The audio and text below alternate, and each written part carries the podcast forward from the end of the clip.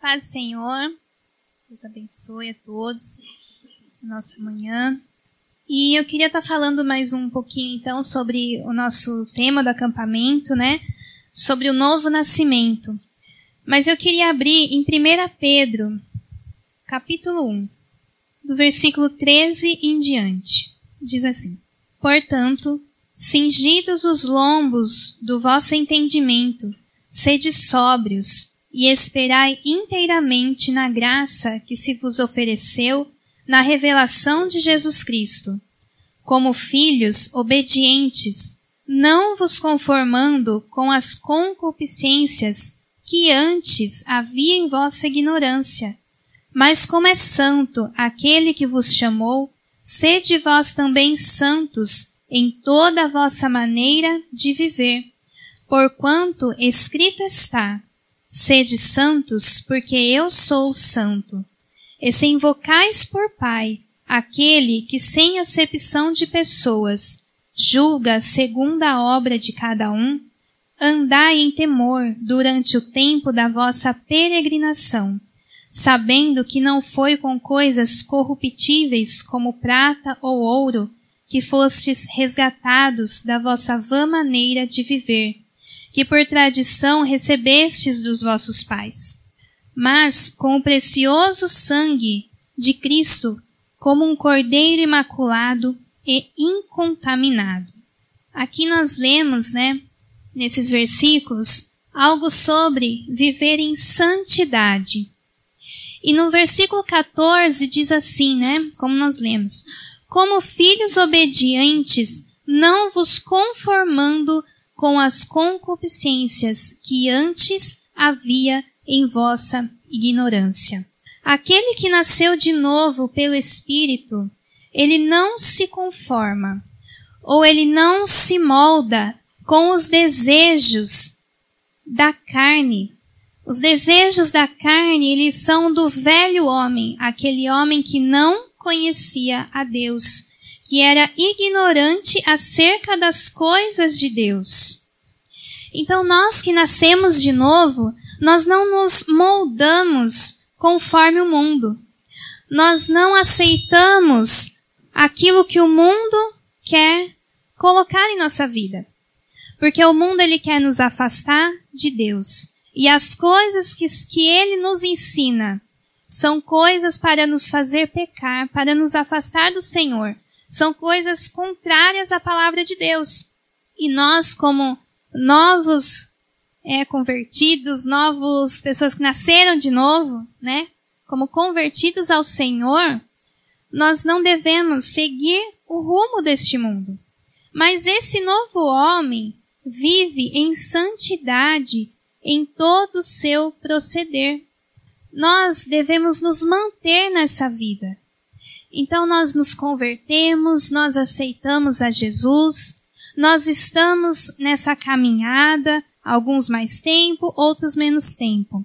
Mas o tempo não importa. O tempo de conversão não importa. Importa é como nós estamos nessa caminhada com Deus.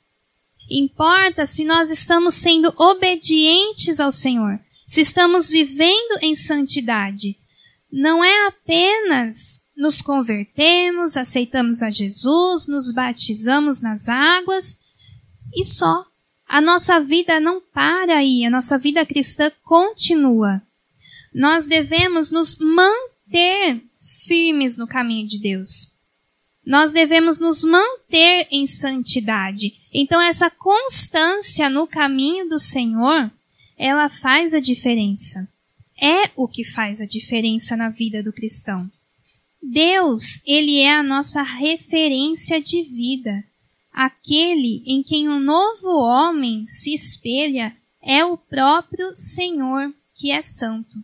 Então, às vezes, nós que já estamos na igreja, né? A gente olha para as outras pessoas lá fora, as pessoas do mundo, olha para as pessoas que a gente conhece, às vezes algum vizinho, alguém do trabalho, e vê assim, nossa, mas eu sou muito melhor do que ele. Não, porque eu, eu vou na igreja, eu estudo a palavra, mas eu estou muito melhor do que aquela pessoa.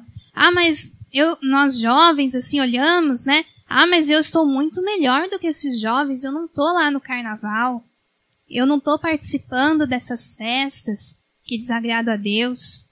Mas a nossa referência não são os outros. Se a gente começa a olhar que o outro está pior do que eu, então tá bom, nós vamos perder a nossa referência, que é Deus. Aqui nós lemos, né, que sede santos como eu sou santo, como Deus é santo. Então, a minha referência não é os outros que estão lá fora ou até mesmo dentro da igreja, que eu falo, não, mas eu tô melhor do que aquele irmão lá. Não, mas olha, a minha vida tá, tá melhor com Deus. Não é ele. Se eu começar a me basear por baixo, eu não vou crescer na minha caminhada com Deus. Pelo contrário, eu vou cada vez mais chegando a esse patamar também, que não é o de Deus. Eu vou caminhando em direção contrária de Deus. Vou deixando me contaminar, vou me conformando com as coisas do mundo, vou me conformando com as coisas erradas. Porque eu vou mirando nas coisas erradas. Mas o nosso alvo não é esse. O nosso alvo é Cristo. É para Ele que nós caminhamos. É para Ele que nós olhamos. Deus é a nossa referência. A vida de quem nasceu de novo é um processo de purificação. É preciso deixar as coisas velhas, as coisas sujas, as coisas que desagradam a Deus para trás e se limpar para ser cheio de Deus. Então é como eu falei, a gente não se converte, aceita Jesus e acabou. Nós devemos nos limpar, tirar aquela sujeira que ainda tem na nossa vida, tirar aquele pecado que eu ainda tenho que confessar, perdoar aquele que eu ainda devo perdoar. Então a minha vida com Deus, ela é um, um processo, a minha santificação é o que eu sempre devo buscar. Nós escutamos isso aqui esses dias. Então eu vou buscando dia a dia a minha santificação, a minha purificação, eu tenho que ir me livrando do pecado, me livrando daquilo que Deus não quer na minha vida. Esse é o novo nascimento. É nós deixarmos as raízes do pecado e então agora ter as raízes do Espírito Santo, gerados numa nova semente que é santa e pura.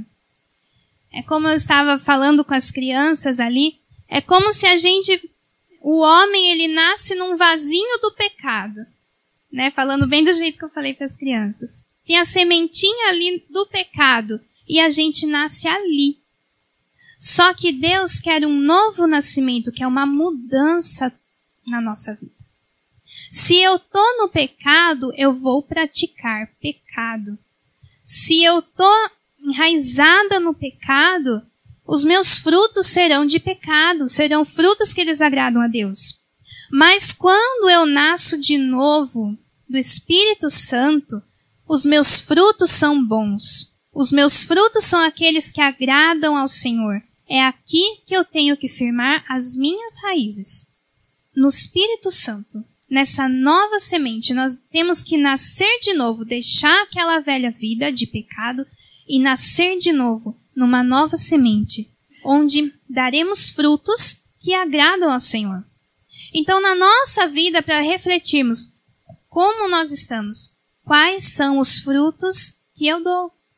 Na minha vida eu tenho os frutos bons ou tenho os frutos ruins? Eu ainda preciso me limpar de alguma coisa?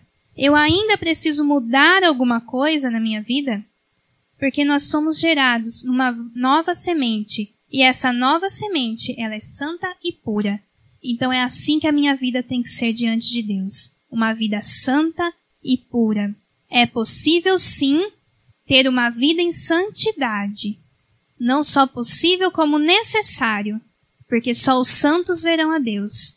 Então se a gente acha, ah, mas todo mundo peca, todo mundo erra, nós estamos sujeitos sim. Mas não devemos basear a nossa vida nisso. Ah, então eu posso pecar. Não. Nós devemos basear a nossa vida numa vida de santidade perante Deus, uma vida sem pecado. Porque é assim que nós iremos ver a Deus, é assim que nós alcançaremos o céu. Lá em João 3, 6, fala assim: O que é nascido da carne é carne, e o que é nascido do espírito é espírito. Ou seja, as duas coisas não se misturam. Eu não posso, já ouvi falar aqui também, né, sobre o crente Raimundo, né? Ouvi falar umas duas vezes já. Alguma, algumas vezes, né, famoso vezes. A nossa vida não pode ser um pouco de cada coisa. Um pouco eu tô com Deus, um pouco eu não tô com Deus. Ou a minha vida é de Deus ou a minha vida não é de Deus. Então só existe essas duas alternativas, só esses dois caminhos. Ou nós somos carne, vivemos em pecado, ou nós somos do Espírito e vivemos para Deus. As duas coisas não se misturam. Temos que nos purificar. É como se a gente pegasse um copo de água. A água a gente sabe que ela é pura, ela é limpa, ela é transparente, né? A água não tem cor. Quando ela está pura, limpa, ela não tem cor. Ela é assim, purinha. Essa é a nossa vida, pura. Mas se a gente pegar umas duas gotinhas de uma tinta preta ou colocar um cafezinho aqui, essa água vai sujar. O que, que quer dizer isso? O que, que eu quero dizer com isso? Duas gotinhas de pecado na minha vida vão sujar minha vida toda um pouquinho de pecado misturado na minha vida de santidade vai estragar a minha vida de santidade, vai me sujar. Então, um pouquinho de pecado não pode fazer parte da minha vida. Se a gente acha, mas é só um pouquinho, foi só uma coisinha, ninguém viu, não vai nem afetar ninguém. Deus viu, Deus sabe. E esse tantinho de pecado que a gente acha que é pequeno, sujou a minha vida toda manchou as minhas vestes, que Deus fala que é para ser limpa e pura. Então o pouquinho de pecado não pode fazer parte da minha vida. Eu devo me purificar de todo o pecado, porque esse pouquinho de pecado mancha toda a minha vida. E Deus não quer isso de nós.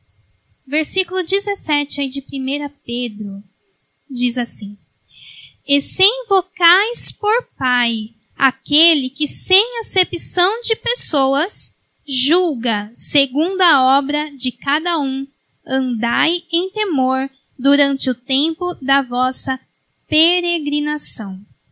Aqui diz que Deus, aquele que nós chamamos de Pai, ele julga a cada um segundo a sua obra.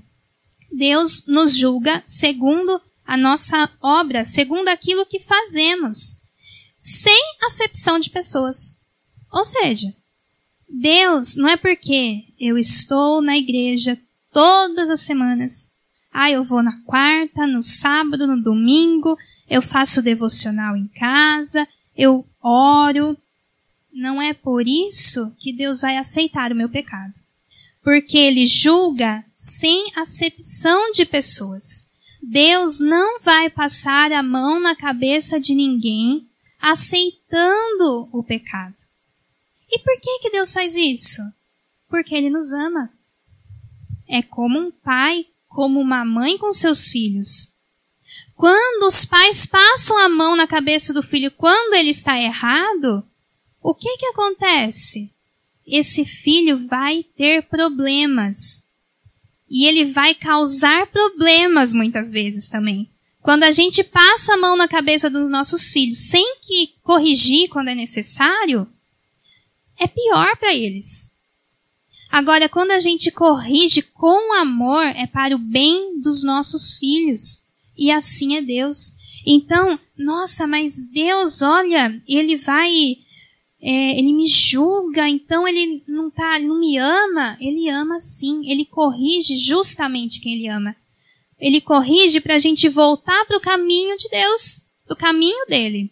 Se ele vê que a gente está desviando, ele nos corrige para voltar para o caminho dele. Então a gente não deve pensar que porque eu estou na igreja e tudo, que Deus ele vai passar a mão na minha cabeça. Ai, mas Deus não vai nem considerar esse pecadinho que eu fiz. Deus não vai nem considerar tal coisa. Deus vai considerar sim. E se nós reconhecemos isso, se nós tememos a Deus, então a gente vai andar em santidade em todo o nosso proceder. Durante todo o tempo da nossa peregrinação. E se nós tememos a Deus, nós temos esse cuidado de agradar a Deus. Se nós tememos a Deus, ou, ou seja, temor não é um medo de Deus, é um respeito à Sua palavra, é uma obediência a tudo que Deus fala. Nós temos medo, sim, de perder Deus, mas não de Deus. Nós tememos porque nós respeitamos e não queremos perder a sua presença. Então a gente obedece a sua palavra. Então com temor, fala assim comigo que o temor ele está mais próximo do amor. Então eu amo a Deus, então eu respeito, então eu o obedeço, então eu quero agradar a Deus. Eu temo a Ele, então eu, eu tenho medo de descumprir a Sua palavra porque eu não quero que Deus fique descontente comigo, que Ele desaprove a minha vida. Isso a gente tem que ter. Então, quando eu vou fazer as coisas para Deus, eu tenho que ter o cuidado de estar agradando ao Senhor em tudo.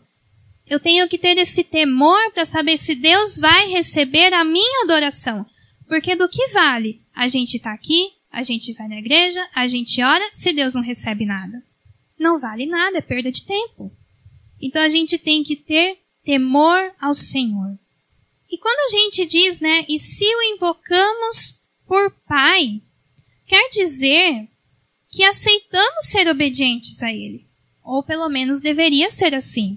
Se a gente chama Deus de Pai, mas não aceita o que Ele coloca para nós, não faz nem sentido, né? Então a gente chama Deus de Pai, mas só para aquilo que, que eu quero. Não faz nem sentido. Então, deveria ser dessa maneira. Muitos chamam Deus de Pai, mas realmente não aceitaram como Pai, né, como Senhor das suas vidas. Como acontece lá no texto de João 3 com Nicodemos. Ele chama Jesus de mestre, mas é só da boca para fora. Porque a sua atitude de encontrar Jesus à noite, às escondidas, mostra que ele não queria que os outros soubessem. Demonstra que ele não quer ser visto como seu discípulo. Demonstra que tem coisas que são mais importantes para ele do que Jesus. E que ele não é capaz de deixar. E que ele não é capaz de mudar. Mas que a nossa vida com Deus não seja apenas da boca para fora, que seja algo verdadeiro, que seja algo sincero, que não seja apenas de aparência. Que a gente possa chamar Deus de Pai e de fato tê-lo como Pai. Que a gente venha na igreja, ore adore e Deus receba a nossa adoração. Que seja algo verdadeiro e não de aparência. Versículo 18. O 18 diz assim: sabendo que não foi com coisas corruptíveis, como prata ou ouro, que fostes resgatados da vossa vã maneira de viver, que por tradição recebestes dos vossos pais, mas com precioso sangue de Cristo, como de um cordeiro imaculado e incontaminado. Quem anda em temor a Deus é grato ao Senhor. Quem anda em temor a Deus agradece ao Senhor e valoriza o preço pago por suas vidas. Se nós somos gratos a Deus, nós vamos valorizar esse sacrifício que não foi com ouro nem prata, mas com o precioso sangue de Jesus. E como nós somos gratos, então nós também respeitamos, obedecemos tememos, temos reverência ao Senhor. Não despreze o sacrifício de Jesus, desejando as coisas que o velho homem desejaria. Então, quando nós escolhemos o pecado, nós estamos desprezando tudo o que Jesus fez por nós. Nós estamos virando as costas para Jesus e falando assim: isso aí não, não tem valor para mim. O sacrifício de Jesus não tem valor para mim. É isso que a gente faz quando escolhe o pecado. Em Gálatas 5:24 fala assim: E os que são de Cristo crucificaram a carne com as suas paixões e concupiscências. Se vivemos no espírito, andemos também no espírito. Aqui diz então que aqueles que são de Cristo, aqueles que nasceram de novo, eles crucificaram a carne suas paixões e os seus desejos. Aqueles que nasceram de novo crucificaram, mataram aqueles desejos. É isso que nós temos que fazer. Aquele desejo pelo pecado, aquele desejo pelas coisas da carne, nós devemos matar aquilo. Devemos tirar isso da nossa vida. Por isso a nossa busca com Deus. Para Deus nos ajudar nisso, para Deus nos dar forças, para Deus nos libertar desses desejos. Sozinhos é difícil, mas nós temos Deus, nós não estamos sozinhos. Nós temos Deus, nós temos os irmãos que nos apoiam, a igreja que nos, nos apoia. E nós devemos deixar essas paixões de lado. Se vivemos no Espírito, andemos também no Espírito. Então, se nós nascemos de novo, se nós nos dizemos de Deus, nós devemos então andar em Espírito, fazer as coisas do Espírito, desejar a presença do Espírito Santo.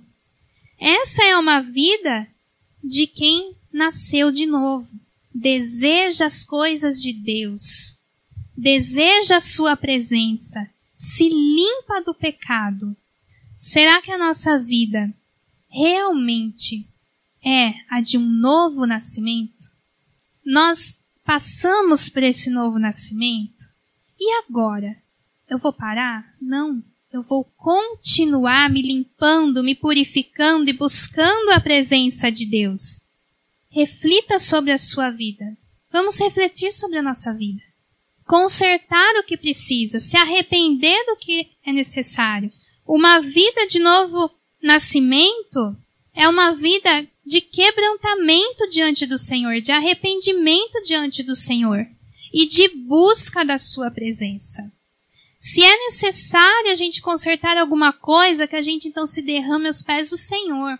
Que a gente não venha deixar o pecado tomar conta da nossa vida. Mas pelo contrário, vamos vencer o pecado na nossa vida, vamos vencer o desejo do pecado na nossa vida. É isso o novo nascimento. É desde agora até a gente chegar no céu. É esse processo, é essa caminhada, nos limpando, nos purificando e buscando a presença de Deus. Se a gente ainda necessita consertar alguma coisa, se a gente ainda necessita nascer de novo, agora é o tempo disso. Agora é o tempo de um novo nascimento. Agora é o tempo de nos limparmos, de purificar a nossa vida. Que a gente vive então, irmãos, em santidade. É isso que, que eu queria trazer aqui essa noite. Que a nossa vida de novo nascimento seja uma vida de santidade, livre do pecado e buscando a presença de Deus, buscando ser cheios da presença de Deus. Amém?